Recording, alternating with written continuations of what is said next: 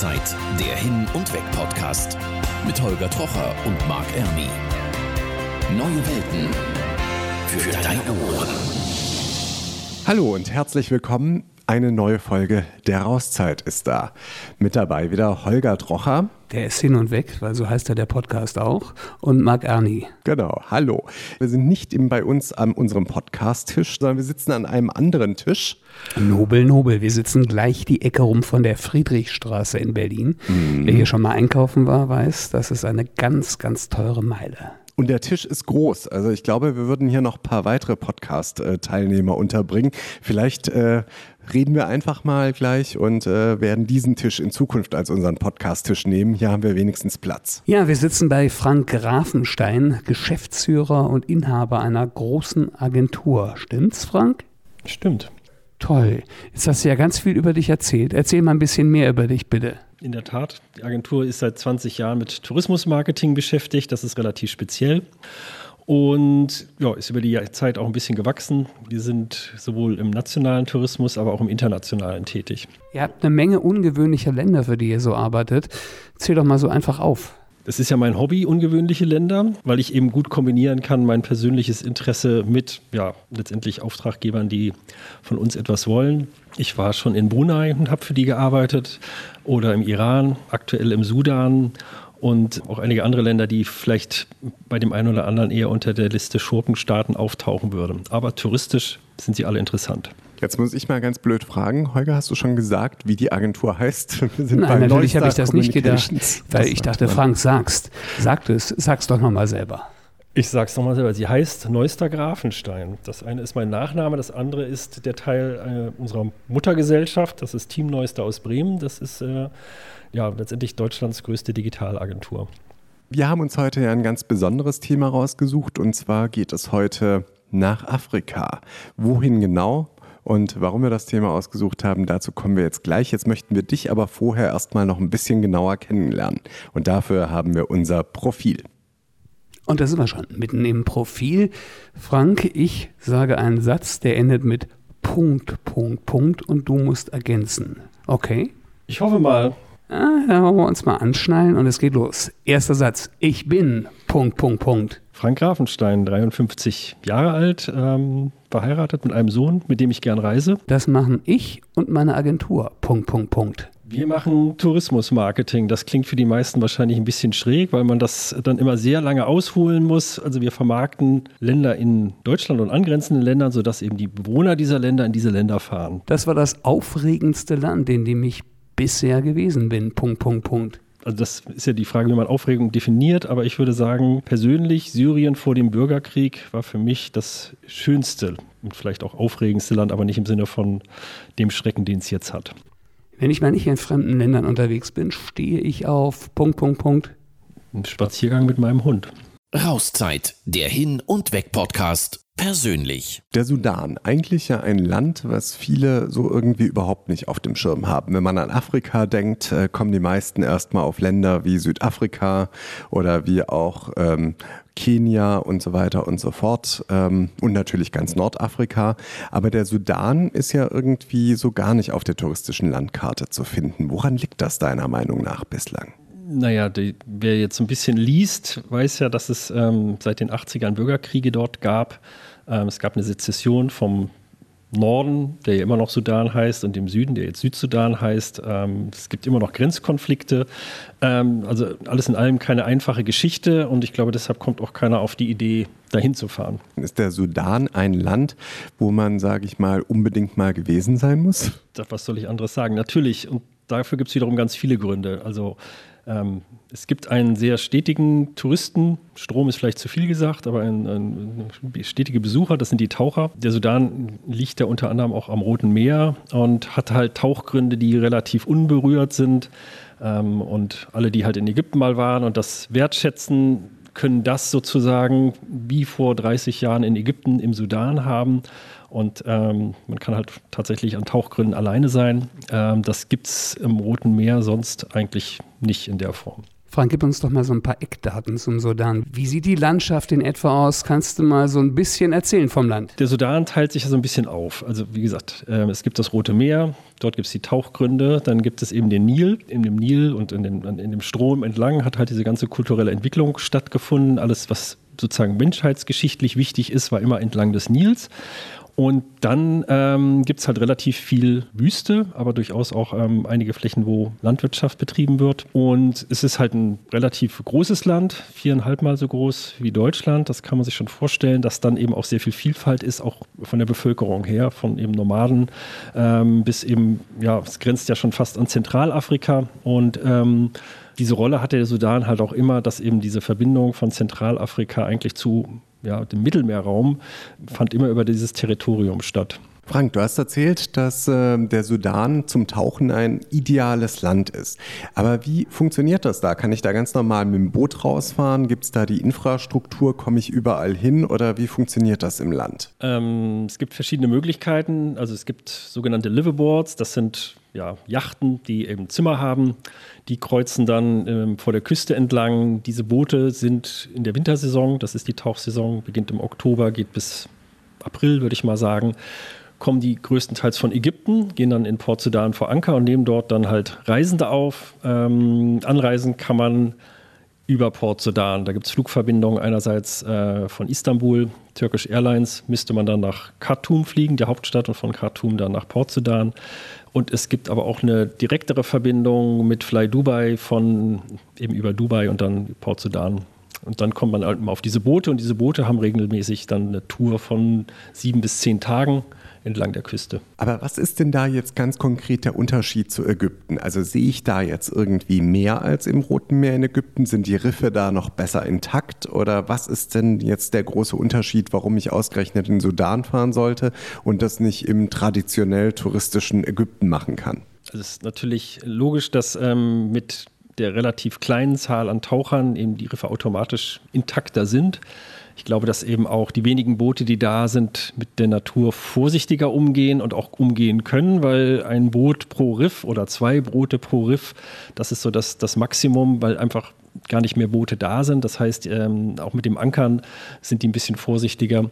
Und das Taucherlebnis ist halt wirklich eins, dass ich mit einer relativ kleinen Tauchgruppe an dem, in so einem Tauchspot bin. Es gibt über 50 verschiedene ähm, betauchbare und auch lohnenswerte Riffe entlang der äh, sudanesischen Küste, sodass sich das einfach total verteilt.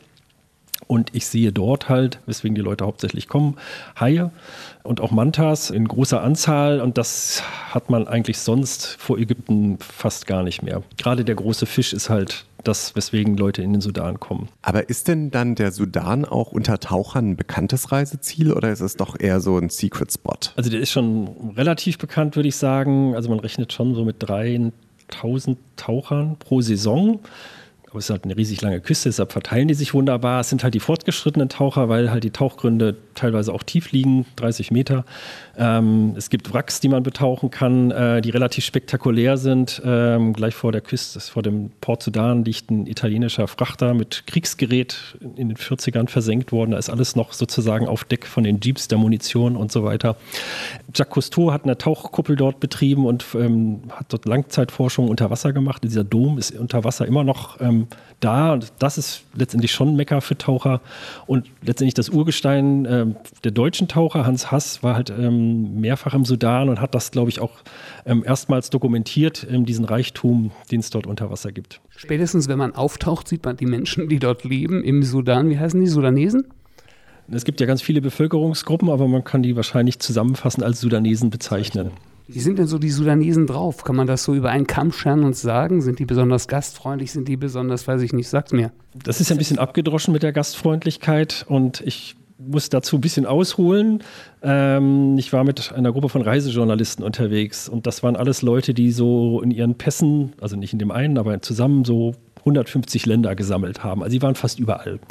Und die haben alle gleich danach berichtet, dass sie nicht geglaubt hätten, dass sie sowas nochmal erleben, dass sie so positiv ähm, überrascht worden sind und wirklich diese Gastfreundschaft erfahren hatten. Und das war tatsächlich so, dass wir äh, mit dieser Gruppe eingeladen worden sind von, von Menschen entlang des Weges und ähm, es überhaupt kein, kein, ähm, ja, kein ungutes Gefühl gab dafür, dass wir, dass wir die einzigen Weißen in, weit und breit waren, sondern ganz im Gegenteil, das war so eine ganz natürliche Neugier aufeinander, fast unverdorben, möchte ich so sagen. Und das gibt es sonst eigentlich in Afrika fast nicht mehr. Spannendes Thema, wie man Urlaub im Sudan machen kann und wo man da hinfahren kann. Gleich mehr nach den Reisenews mit Ina Heidemann. Rauszeit, der Hin- und Weg-Podcast. Reisenews. In China ist weiterhin das Coronavirus auf dem Vormarsch.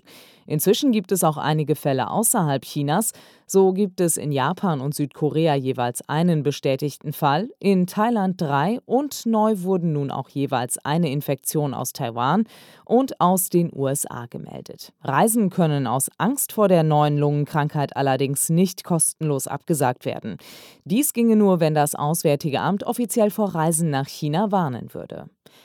Das Hotelvergleichsportal Trivago steht in Australien in der Kritik. Der Vorwurf, das Internetportal biete nicht die günstigsten Hotels an, sondern empfehle die Hotels je nachdem, wer am meisten zahlt.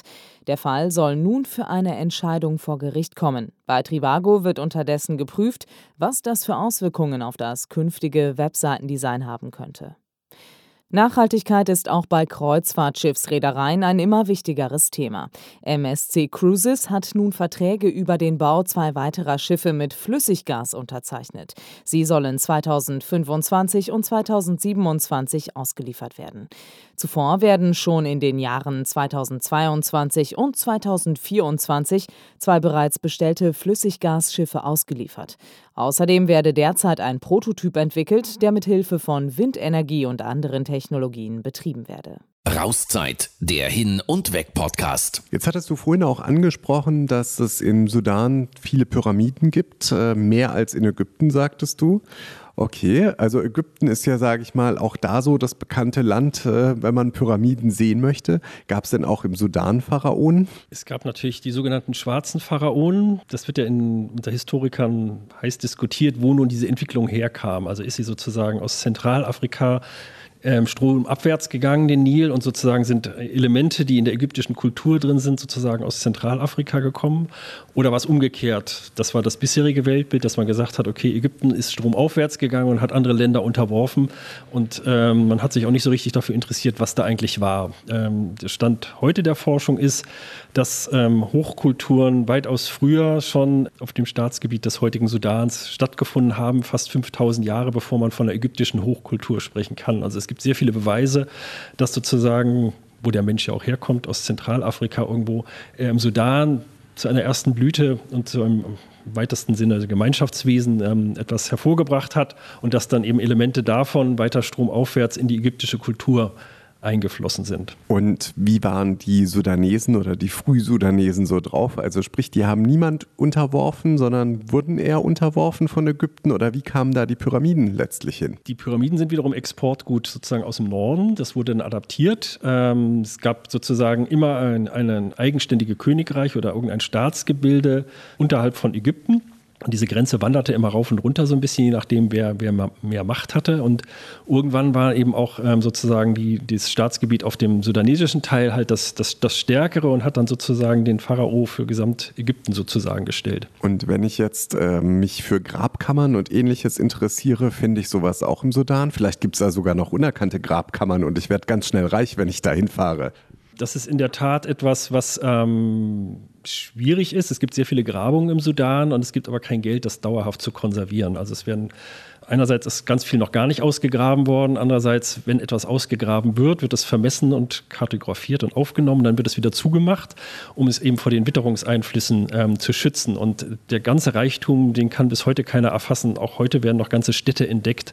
Also das kann noch gar keiner abschließend so beurteilen. Was muss man denn im Sudan noch sehen? Die Pyramiden, das eine Ding. Was muss man im Sudan unbedingt sonst noch gesehen haben? letztendlich kann man den ganzen Nil bis zur ägyptischen Grenze stromabwärts sich bewegen was ja auch sehr viele Studienreisenanbieter machen. Dann würde man verschiedene Kulturepochen sehen. Man sieht eben das, das Pharaonische, sozusagen die Reiche, die vor den pharaonischen Reichen da waren, aber eben auch Reste christlicher Reiche. Das muss man auch äh, wissen, dass äh, das Christentum dort relativ lange noch eine, eine Insel gebildet hat und der Islam dann aber auch stromaufwärts immer weiter diese Grenze verschoben hat, bis eben der gesamte Sudan islamisiert war und sozusagen als Rest eben Äthiopien, wie wir es heute kennen, und Eritrea sozusagen noch als christliche, ähm, dauerhaft christlich besiedelte Gebiete übrig blieben. Wenn es jetzt äh, ja an den Geräten so weit zieht, dass er sofort in den Sudan fahren will, kann man das individuell bereisen oder muss man sich einer Reisegruppe anschließen? Man kann das gerne auch individuell machen. Ähm, es ist ein gewisser Organisationsaufwand äh, und ich glaube, das ist einfach das Problem, dann den richtigen ähm, Partner im Sudan zu finden, der ihm das organisiert. Es ist sicherlich nicht so leicht, durch das Land zu reisen wie in anderen, in anderen Ländern, weil eben öffentlicher Transport sicherlich durch, zwischen den großen Städten stattfindet, es vielleicht aber auch ein bisschen anstrengend ist. Also Leute, die abenteuerlich unterwegs sein wollen, können das definitiv machen, wer mit ein bisschen Komfort und stressfrei das machen will, sollte vielleicht doch lieber über einen deutschen Veranstalter das machen, die sehr wohl sehr verschiedene Programme anbieten. Aber wie sieht es aus mit Überlandfahrten? Kann ich mich einfach ins Auto setzen und drauf losfahren, dort ein Auto mieten in Khartoum und dann ab geht's? Oder eher schwierig, weil zum Beispiel nächtliche Überlandfahrten, ich weiß, in Äthiopien beispielsweise kann es ja durchaus mal so sein, dass da doch größere Schlaglöcher sind auf den Straßen, die man im Dunkeln einfach nicht mehr so gut sieht. Und sobald da dunkel ist, ist da auch richtig dunkel. Das ist im Sudan wahrscheinlich ähnlich. Man muss sich halt auch vor Augen halten, dass äh, der Sudan halt aus Bundesstaaten besteht, die durchaus Grenzen haben, die auch kontrolliert werden, je nach politischer Lage. Und es ist definitiv, glaube ich, viel leichter mit dem Fahrer und einem Jeep zu fahren, als jetzt selber fahren zu wollen. Es gibt auch relativ wenige Mietfahrzeuge, ist mir auch gar nicht so bekannt, weil man eigentlich immer das Fahrzeug mit dem Fahrer mietet. Frank, wenn ich dahin will, in den Sudan. Gibt es eine Möglichkeit, von hier aus Hotels zu buchen? Welchen Standard haben Unterbringungen im Sudan? Auf den gängigen Hotelplattformen findet man natürlich ein paar Hotels. Es gibt viel mehr, die dann aber gar nicht da angeschlossen sind. Kann man dann tatsächlich nur mit einer sudanesischen Agentur buchen. Es gibt wenige Hotels, die nun vier oder fünf Sterne haben. Sonst ist das alles ein bisschen einfacher. Es gibt halt eben im Land nicht so große Touristenströme, die so eine Infrastruktur dann halt bedingen würden. Ähm, man findet immer in den wichtigsten Orten Unterkünfte, die sauber sind und ähm, sozusagen okay für den Kulturinteressierten. Es ist aber eben nicht so, dass man jetzt in, in jedem Ort ein Fünf-Sterne-Hotel erwarten darf, sondern der Reiz ist, glaube ich, gerade auch bei den Reisen durch den Sudan, dass man eben an vielen Orten gar kein Hotel hat und es aber eben Veranstalter gibt, die das dann mit Zelten lösen.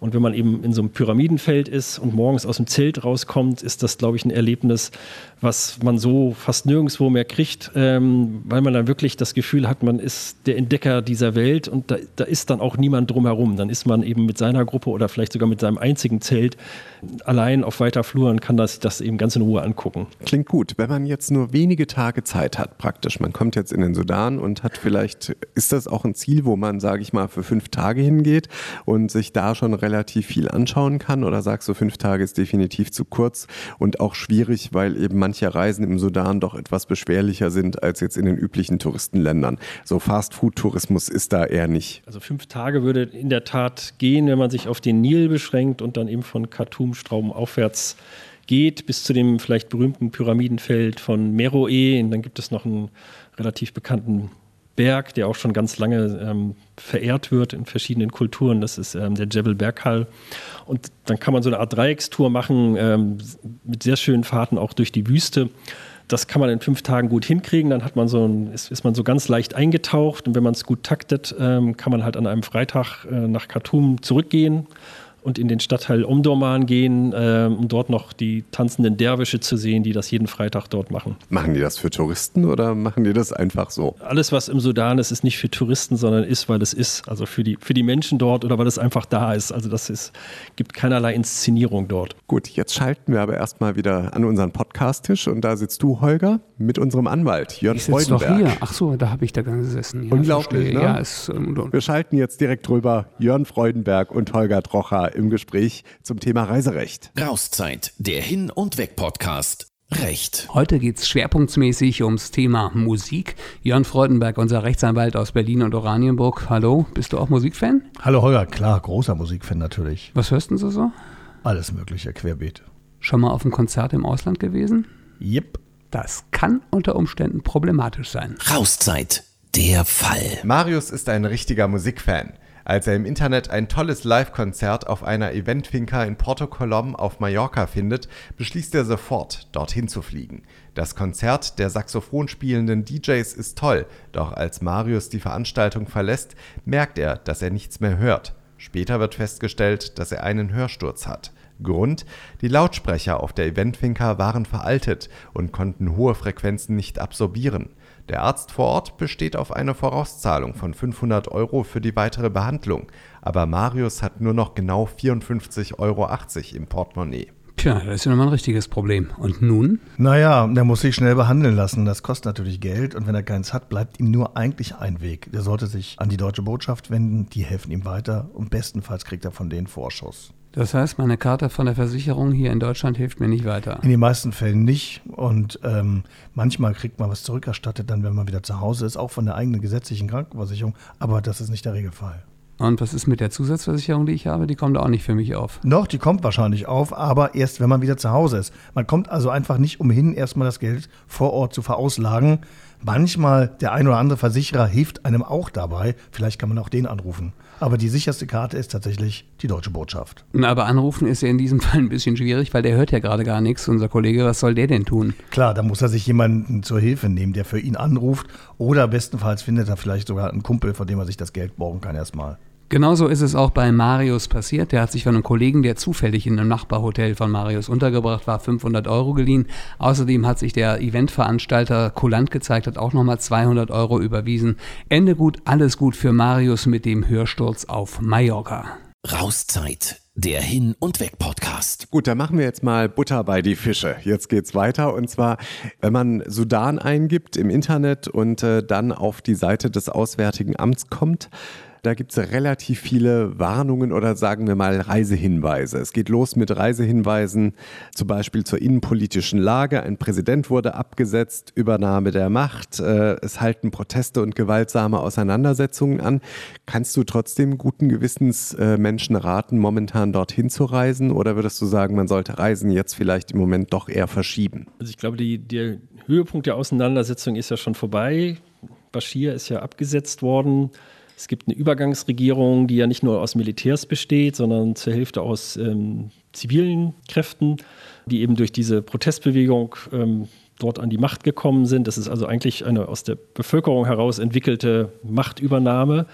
In der Umbruchszeit gab es durchaus Tote, die aber für die Größe des Landes und für den Konflikt, der eigentlich dahinter ist, ähm, so, so grausam das jetzt klingen mag, eigentlich überschaubar waren und es jetzt eigentlich eher so eine Aufbruchsstimmung gibt, dass man eben mit dem Alten brechen möchte, vielleicht auch ein bisschen weg von der Korruption, das alles ein bisschen besser, transparenter machen, mehr für die Menschen wieder da sein, weil eben der alte Staatspräsident letztendlich ja seine Familie, seine Clique sehr bevorzugt hat und sich bereichert hat und das, dieses ganze Geld fehlt natürlich dem Land und jetzt ist die Hoffnung da, dass eben vielleicht mehr Geld auch der Bevölkerung zugutekommt. Und das muss man abwarten. Aktuell ist es ähm, in allen wichtigen touristischen Orten friedlich. Auch als die Auseinandersetzungen da waren, hätte man, glaube ich, als Europäer nicht sich um irgendwas fürchten müssen, weil eben jeder erkannt hätte, dass man nicht Spieler dieses, dieser Auseinandersetzung ist. Und wenn man jetzt nicht ausgerechnet mitten in so eine Protestbewegung reinlaufen würde oder gelaufen wäre, wäre da auch nichts passiert. Wenn man hier in Deutschland über den Sudan hört, dann hört man vor allem Sachen aus dem Südsudan. Dabei sind der Südsudan und der Sudan eigentlich, Frank Grafenstein, zwei getrennte Länder. Richtig, also da gab es einen langen Bürgerkrieg, man hat sich getrennt, es gibt eine Grenze. Das hat zumindest den eigentlichen Sudan, den nördlichen Teil, dann befriedet zum größten Teil. Im Südsudan zerbrach dann aber auch in, sozusagen in diesem Staatsgebiet wieder Interessen gegeneinander und es gibt teilweise immer noch Auseinandersetzungen. Im, im Norden kann ich aus eigener Erfahrung sagen, entlang der wichtigsten touristischen Gebiete, also den Nil rauf und runter, den ganze Red Sea State und auch was sozusagen zwischen Nil und Küste ist, äh, kann man problemlos bereisen und ich habe nie Anzeichen eines Konfliktes dort sehen können. Aber um es nochmal ganz deutlich zu sagen, der Südsudan ist nicht bereisbar momentan, oder? Da fehlt mir die Kenntnis zu, ehrlich gesagt. Gut, jetzt äh, gibt es aber im Sudan ja auch Regionen wie die Darfur-Region und so, wo, sage ich mal, auch nicht unbedingt ganz so, oder? Also ich weiß es nicht, aber da kann man mittlerweile problemlos reisen. Es gibt Regionen, wo es sicherlich auch heute noch nicht so leicht ist. Ähm, da muss man halt genau reingucken und sich vorher informieren, was da möglich ist oder was da nicht möglich ist. Okay, und wie informiert man sich da am besten? Sagst du auch über das Auswärtige Amt oder würdest du sagen, also gibt es auch im Sudan Informationen darüber, wenn ich im Land bin? Ich würde da tatsächlich eher den, den örtlichen Reiseveranstaltern trauen, äh, weil die eben eine bessere Einsicht haben. Was das Auswärtige Amt publiziert, wie, wie ja überall ist, sozusagen die größtmögliche Vorsicht walten zu lassen. Und dann schreibt man halt lieber etwas pauschaler und globaler. Ähm, und wer sich damit auseinandersetzt, sieht ja auch, dass bei einigen Ländern sehr, sehr genau und detailliert regional unterschieden wird und in anderen eben nicht. Und ich glaube, der Sudan fällt eher unter die Kategorie, weil ja auch das Touristenaufkommen klein ist, dass man das eher pauschalisiert. Wenn man bei Ägypten guckt, dann kann man durchaus erkennen, dass verschiedene Regionen unterschiedlich beschrieben werden. Und deshalb würde ich sagen, wen es interessiert und sich traut, sozusagen ähm, auf die Sudaner zuzugehen, kann sicher sein, dass die ein, alles ermöglichen werden, dass sie einen guten Aufenthalt dort haben. Lass mich nochmal konkret nachfragen. Ich will da jetzt hin. Wo buche ich zum Beispiel schon einen Flug? Wo muss ich hinfliegen? Und äh, Frage 2, Teil 2 der Frage, brauche ich ein Visum für den Sudan? Also es gibt einige deutsche Veranstalter, die den Sudan im Programm haben. Das sind größtenteils Studienreisenveranstalter für die, die eben die Kultur erleben wollen. Und dann gibt es eben die Tauchreiseveranstalter für die, die eben Tauchreisen organisieren. Das ist meistens mit Flug. Wenn man das jetzt selber buchen möchte, größtenteils geht der Flug nach Khartoum, der Hauptstadt, was für die Studienreise Interessierten leicht ist oder gut ist, weil von dort ist ein guter Startpunkt, um sich dann eben stromabwärts zu bewegen. Und für die Tauchreisenden müssen die halt nach Port Sudan weiterfliegen äh, mit Inlands-Airlines. Und ja, man braucht ein Visum. Das kann man hier in Berlin beantragen bei der Botschaft. Die machen das eigentlich auch relativ unkompliziert letztendlich kann man dort so eine gewisse Freude darüber noch erkennen, dass Gäste kommen und das wird wirklich dann auch sehr gerne gemacht. Das ist halt in anderen Ländern vielleicht, wo man ein Visum braucht und im Massentourismus herrscht vielleicht ein bisschen abgegessen das Thema, aber hier freuen sich die Leute wirklich, wenn man sich für sie interessiert. Brauche ich irgendwelche Impfungen für den Sudan, also Gelbfieber zum Beispiel oder auch Malaria-Prophylaxe? Wie sieht es damit aus? Also ich würde alle Impfungen nehmen, die man so normalerweise nimmt, egal wo man hinfährt, ähm, also auch Hepatitis und so weiter. Es gibt jetzt, glaube ich, keine besondere Impfempfehlung. Äh, Malaria ist wenig existent, ist ja größtenteils Wüste, vielleicht entlang des Nils so ein bisschen. Muss man halt immer abwägen, ob man das als Impfung oder als Prophylaxe wirklich auf sich nehmen will oder ob man sagt, also es wird ja auch keiner ewig lang da sein. Äh, wenn was passieren sollte, kann man das auch gut dann wieder zu Hause hier ähm, behandeln. Man muss halt immer sich bewusst sein, man war in so einem Land und muss dann vielleicht ins Tropenmedizinische Institut gehen, wenn danach irgendwas kommt. Wann wirst du das nächste Mal im Sudan sein? Weißt du das schon? Ich werde im Februar dort sein. Das ist eine ganz interessante Entwicklung, ähm, die, die auch zeigt, dass, dass ähm, sozusagen Zuversicht herrscht. Es gibt einen relativ großen deutschen Tauchreiseveranstalter, der jetzt ganz konkret vor Ort gucken wird äh, nach einem Bauplatz für ein Tauchresort. Das wird 60 Zimmer haben. Das ist durchaus ein Investment von 4, 5 Millionen. Das würden die halt auch nicht machen, wenn sie nicht das Gefühl hätten, dass jetzt die Zeit gekommen ist, dass äh, sozusagen die Strukturen wieder sicherer werden und dass man eben positiv in die Zukunft guckt.